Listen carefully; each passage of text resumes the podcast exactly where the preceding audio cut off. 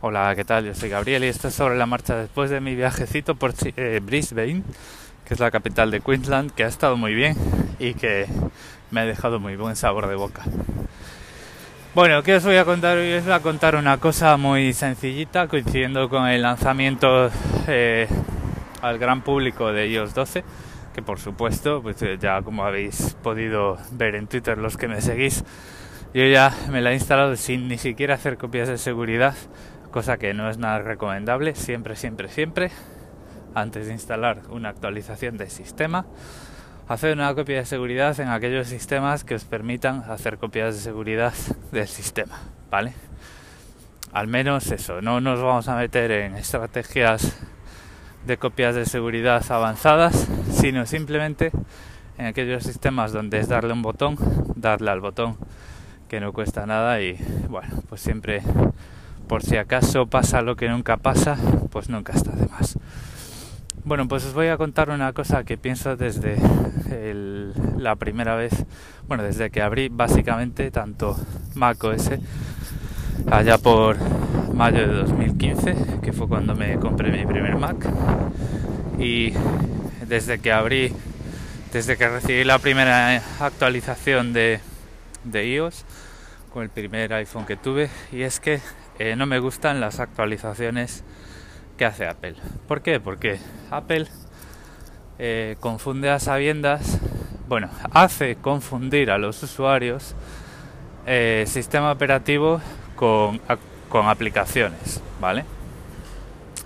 Muchas veces en las actualizaciones del sistema operativo, no sé si es por horror vacui o porque de alguna forma alguien en Apple cree que nos tiene que entretener o algo así. No se contentan simplemente con decir este sistema operativo mejora la estabilidad y aporta más velocidad en las características que más usas, ese tipo de cosas, sino que tienen que meter mejoras que se vean y cuando no hay nada que se vea, pues dice, y novedades en mail de, de iOS, novedades en la cámara, novedades en una nueva aplicación que es eh, medidas en iOS, ¿no? Y dices tú, pero vamos a ver, eso no es el sistema operativo. iOS va por debajo. iOS es lo que hace que las cosas funcionen y además el interfaz gráfico, ¿vale? Que tenemos novedades en el centro de control, perfecto.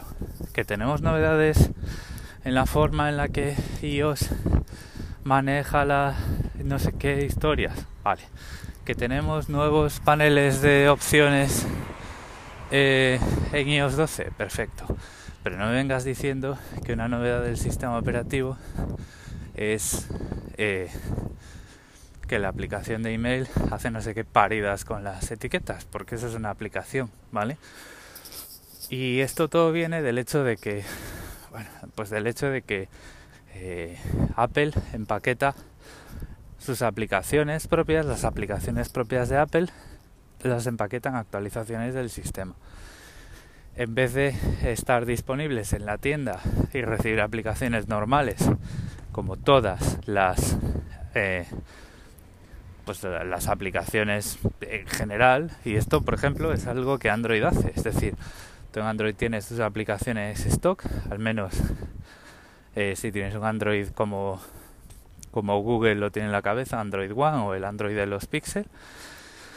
Y cuando tienes una aplicación, eh, perdón, cuando tienes una actualización de una de sus aplicaciones, pues, pues te entra perfectamente. O sea, Google Calendar, eh, Gmail, que además, bueno, pues Gmail me parece que en Android, al menos la última versión que yo tuve, era la aplicación de correos predefinidos porque podías eh, utilizarla como correo de como cliente de correo electrónico para cuentas POP3 e IMAP, o sea, sería lo equivalente a mail de Apple, pero de Google por defecto con las cuentas de Gmail y además le podías meter tus otras cuentas de correo, ¿vale?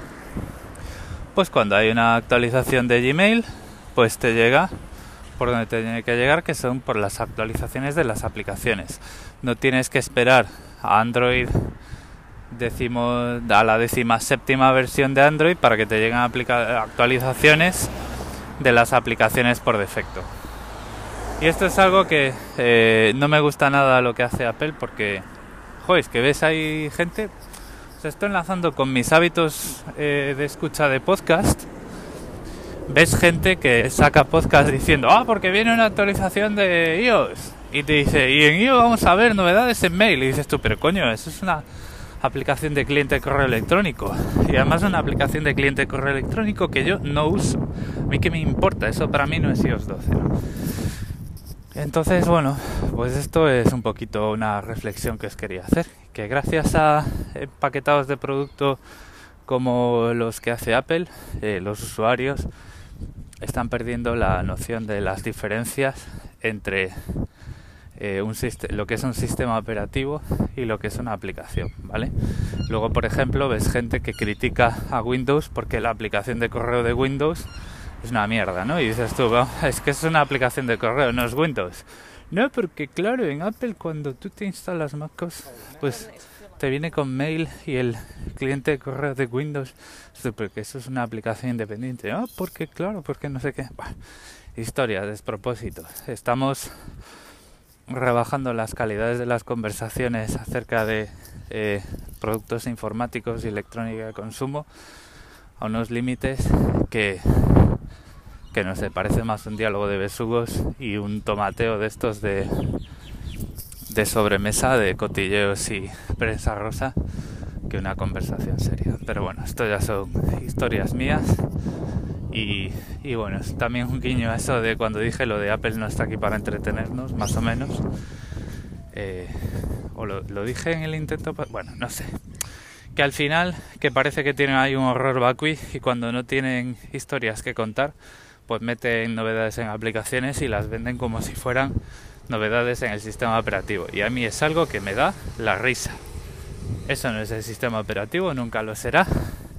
Y a mí lo que me importa del sistema operativo son las cosas que no son iconitos en la pantalla que yo puedo escoger si lanzo o no. Son paneles de control en las configuraciones, novedades en el interfaz general del sistema, gestos nuevos, por ejemplo, rendimiento, seguridad, multitarea, ese tipo de movidas, ¿vale? Una aplicación de correo que yo no uso no es y nunca será parte de ningún sistema operativo. Y esta es mi queja de martes, que para mí es lunes y por eso estoy tan de mal humor. ¡Hala! Bueno, y además esto siempre se me bloquea y me cuesta mogollón de de tabs pararlo.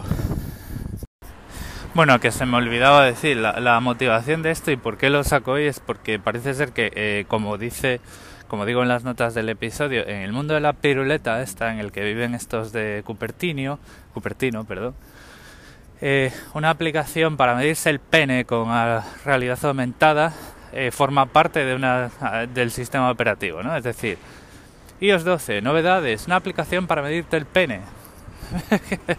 o sea, es que es absurdo. Saques esa aplicación en la tienda y no me la metas en el teléfono sin que yo te la haya pedido. Que bueno, que a ver, me parece útil una aplicación para medir con realidad aumentada. Pero que la pongan como novedades de iOS 12 es lo que me parece de lo más absurdo. Es decir, es una aplicación, no es el sistema operativo. O sea, ¿qué es iOS 12? ¿Es un sistema operativo o es un paquete de mejoras y aplicaciones que sois tan vagos que no sois capaces de actualizar antes de que llegue el sistema operativo siguiente. Es decir, por ejemplo, imaginaos que ahora en iOS 12 meten algo en mail, en la aplicación de correo electrónico, que no está acabado. O sea, me lo tengo que comer durante cuánto tiempo hasta que saquéis una aplicación, una actualización del sistema, ¿no? O como lo de eh, Apple Pay Card, aquello de enviar dinero entre eh, a través de iMessage con Apple Pay.